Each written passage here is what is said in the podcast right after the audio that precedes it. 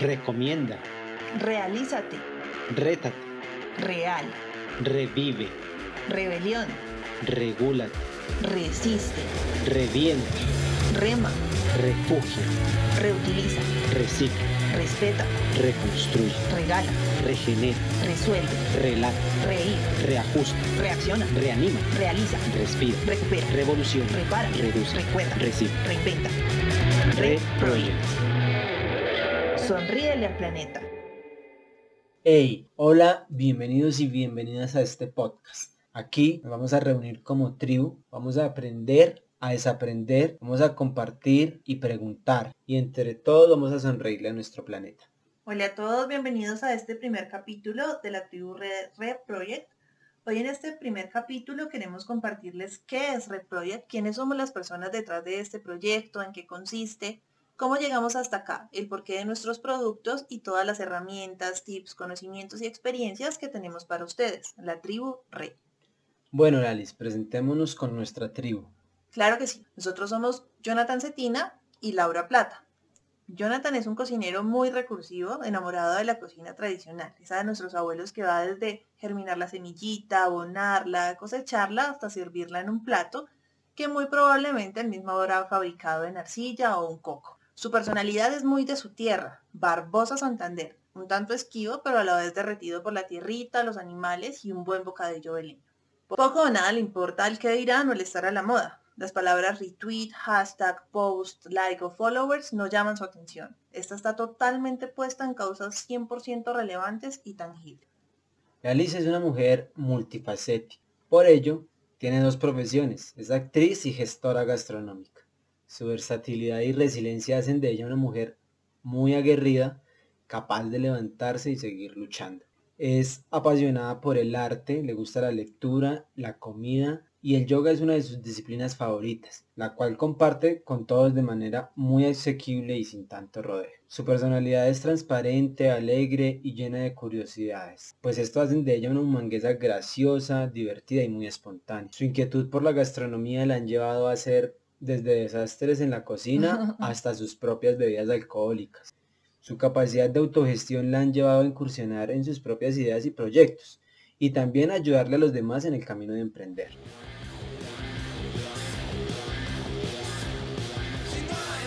Desastres en la cocina. Bueno, gracias por esa presentación. Nosotros somos las personas detrás de Red Project, proyecto que reúne, como vieron, todas nuestras experiencias en diferentes campos de información y alternativas reales a tantos temas que se han segregado mucho, pero que son muy necesarios para nuestra sociedad. Claro que sí, Lalis. Vamos a tocar temas muy importantes como hábitos cotidianos, el desarrollo de la conciencia, una gastronomía justa y sostenible, un consumo consciente, hablaremos de moda sostenible, el plástico, los desechos y la alimentación. Tendremos un tema muy importante que será el falso reciclaje. Todo esto depende de nosotros y de nuestra elección, pues si bien faltan legislaciones más impulsadas por el bienestar que por el dinero, pues finalmente somos nosotros los consumidores quienes tomamos la elección y tenemos el poder de elegir lo que compramos en nuestra mano. Claro, tenemos el poder de elegir lo que consumimos en todos los aspectos, no solo lo que consumimos eh, como alimento, sino también de lo que queremos ver, de lo que queremos escuchar y de lo que queremos compartir. Siempre nos han pintado que todo es súper difícil, pero acá en Reproject encontrarán alternativas, acompañamiento y toda la información que necesitan para hacer todas esas cosas que resuenan a veces en nosotros, pero no sabemos por dónde empezar. Y es normal, porque no nos educaron para esto, ni en el colegio, ni en el bachillerato, ni en la universidad, y muchas veces ni siquiera en la casa.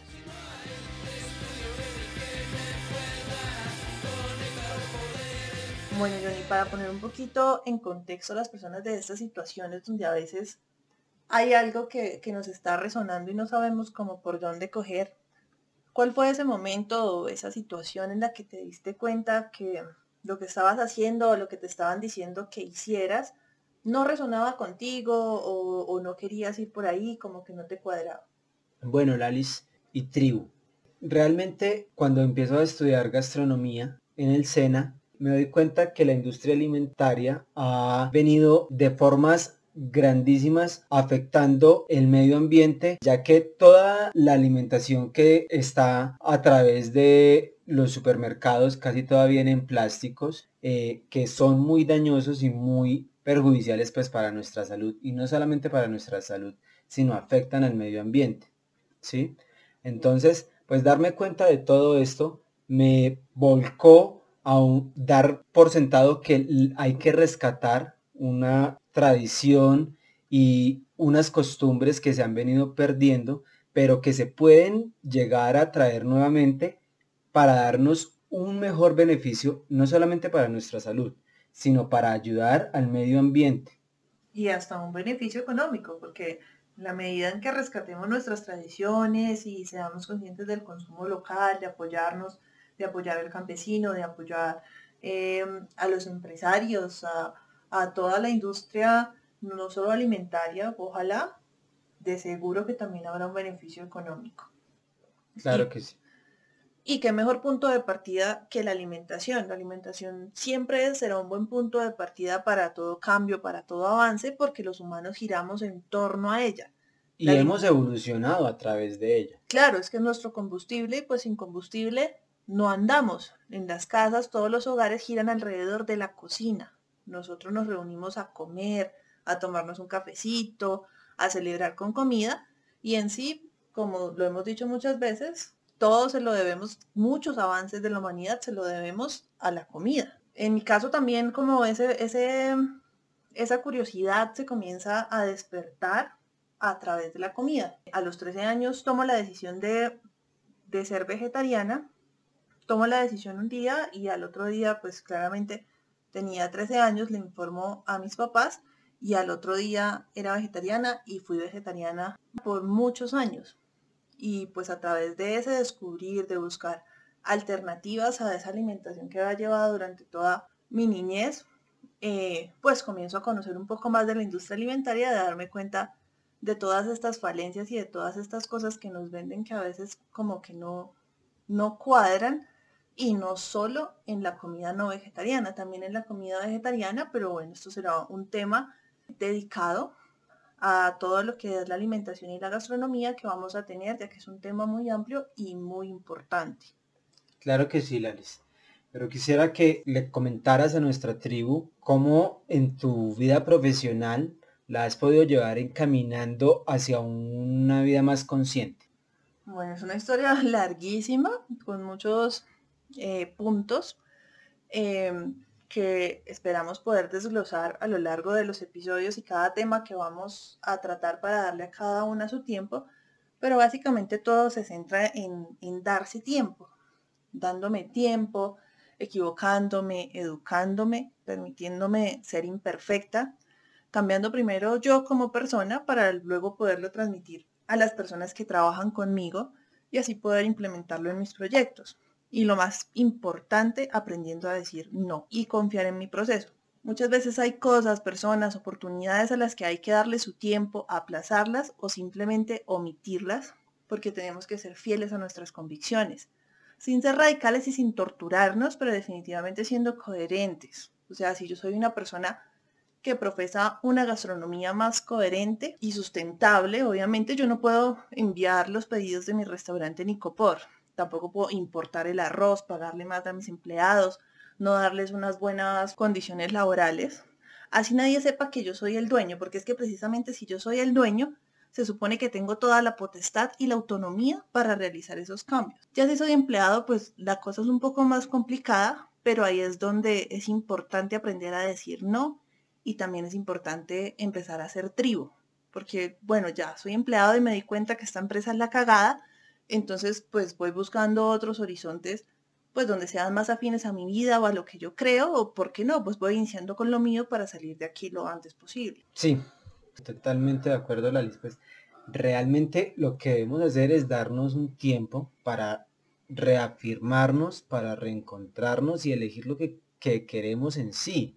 Y así no tener que exponernos a cambios bruscos, pues gastos innecesarios e inconscientes, ¿sí? Muy alejados tal vez de lo que queremos llegar a lograr, porque por lo general cuando se nos presentan alternativas de vida mm, diferentes como la vida mínima, o Las causas causas autosostenibles o el zero waste, el veganismo o todo esto que, que en fin hace parte de, Se nos explota el cerebro, se nos Total. estalla la pepa.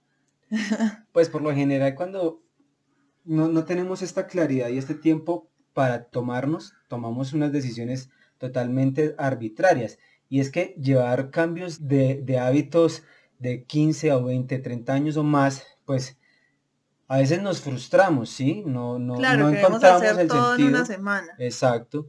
Y pues hay que darnos ese tiempo realmente para saber qué es lo que tenemos y así poder afirmarnos en lo que queremos. Claro, porque si, si en una semana no logramos todo eso que queremos, pues nos vamos a frustrar y vamos a terminar dando la razón al sistema de que es difícil, carísimo, nos vamos a morir de hambre, etcétera, etcétera. Claro que sí. Pues es por eso que es mejor ir con calma, con metas claras y veremos que generar el cambio sí es posible. Pues con ayuda de la constancia del día a día, asesorándonos, reeducándonos para que estos cambios no sean una tendencia, sino más bien sean un estilo de vida. Claro, como las dietas, no es matarnos de hambre un mes para meternos en un vestido, sino crear un hábito de vida que nos va a traer muchos más beneficios aparte de meternos en el vestido, sino a llevar una vida más saludable que nos va a ayudar en muchos otros aspectos de nuestra vida, como por ejemplo el plástico, no escoger como locos e ir y sacar todo lo que es de plástico de la casa y botarlo para la calle, sino mirar como esta cosita de plástico para qué me sirve, y Reutilizarla. Claro, darle uso, darle mate hasta que ya esa cosa, esa coca de plástico diga no más, por favor. Y cuando llegue ese día, pues mirar la cosita de plástico y decir, bueno, ¿y este qué tipo de plástico es? Si se recicla, no se recicla, ¿qué podemos hacer con él? Para que así su impacto final sea mínimo. Este espacio es acerca de eso, de mostrarles esas alternativas reales, no vidas mínimas, zero waste perfectas o divinas de Pinterest, sino cosas del día a día que les pueden pasar en el proceso y de brindarles toda la información y el apoyo que necesitan para dejar de comer tan entero y al final sean ustedes mismos los que decidan qué opción es mejor y qué camino tomar para ser un poco más conscientes y amigables con nuestro planeta. Así que siempre todas las dudas que tengan nos las pueden enviar a nuestro Instagram, arroba re real piso, project call, o a nuestro email info.recolombia.gmail.com. Es por eso que en nuestro proyecto se lanza empezando pues con nuestra tienda online, donde para los que aún no la conocen, los invitamos a que la conozcan y a que entren, donde podrán encontrar productos de uso diario como cepillo de dientes de bambú, cremas dentales sin flúor, en un envase ecológico y amigable, Y sin triclosan. pitillos reutilizables y demás artículos con los que podemos empezar a poner estas metas cortas y sencillas que no son más que un cambio de hábito. Claro, vamos modificando todos estos pequeños hábitos y no solo vamos siendo más ecoamigables, sino estamos logrando una pequeña meta que nos va a motivar a cambiar otro hábito, a ponernos otra meta y a seguir cada día en este cambio que queremos de ser más sustentables y conscientes. Vamos a aprender a tomarnos ese respiro y cuestionarnos antes de comprar algo y decir, bueno, yo en serio necesito esto, si es la mejor opción, si será que esta empresa está pensando en el medio ambiente, si será que esto es local, si será que la empresa le paga bien a sus empleados, los trata bien, eh, etcétera, etcétera. Pues nosotros ya lo vivimos y queremos ir con ustedes paso a paso. Entonces, a medida de que todos ustedes van experimentando cambios de hábitos, por aquí los acompañaremos en todo esto sin tanto rollo, ¿sí?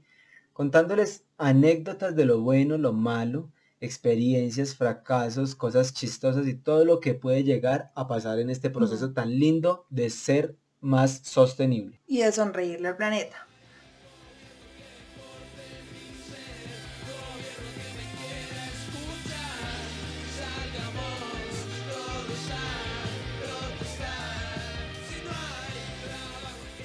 Bueno, y no todo es ecología, ser, ser conscientes va más allá de, reciclar, de, de decirle no al plástico muchas veces, porque de nada nos sirve tener una huella hídrica y de carbono perfecta si no somos amorosos y compasivos con el resto de personas. Los humanos también hacemos parte de este planeta que tanto queremos cuidar. Así que esperen nuestro próximo episodio donde tendremos invitados súper, súper interesantes.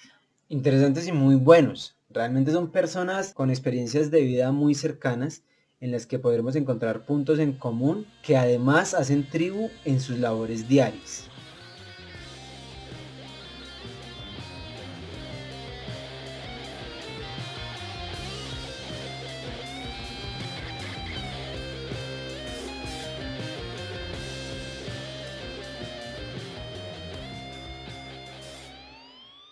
Bueno, y aquí apoyamos todo lo local. Por lo tanto, la música de nuestro intro y la que nos acompañó en este episodio y nos acompañará en esta primera temporada es del álbum Fantasía Eléctrica de Electric Fantasy. Pueden escucharlos en todas las plataformas y por supuesto seguirlos en redes. Si tienes una banda o proyecto musical local y quieres acompañarnos, escríbanos porque nos encantaría escucharlos. Bueno, y hasta aquí este primer capítulo por favor eh, escríbanos sus dudas, comentarios y cualquier cosita que quieran saber o de las que quieran que hablemos en los próximos episodios a nuestras redes. Recuerden que también pueden leernos en nuestro blog y compartan este podcast con su tribu y no olviden sonreírle al planeta con Red Project.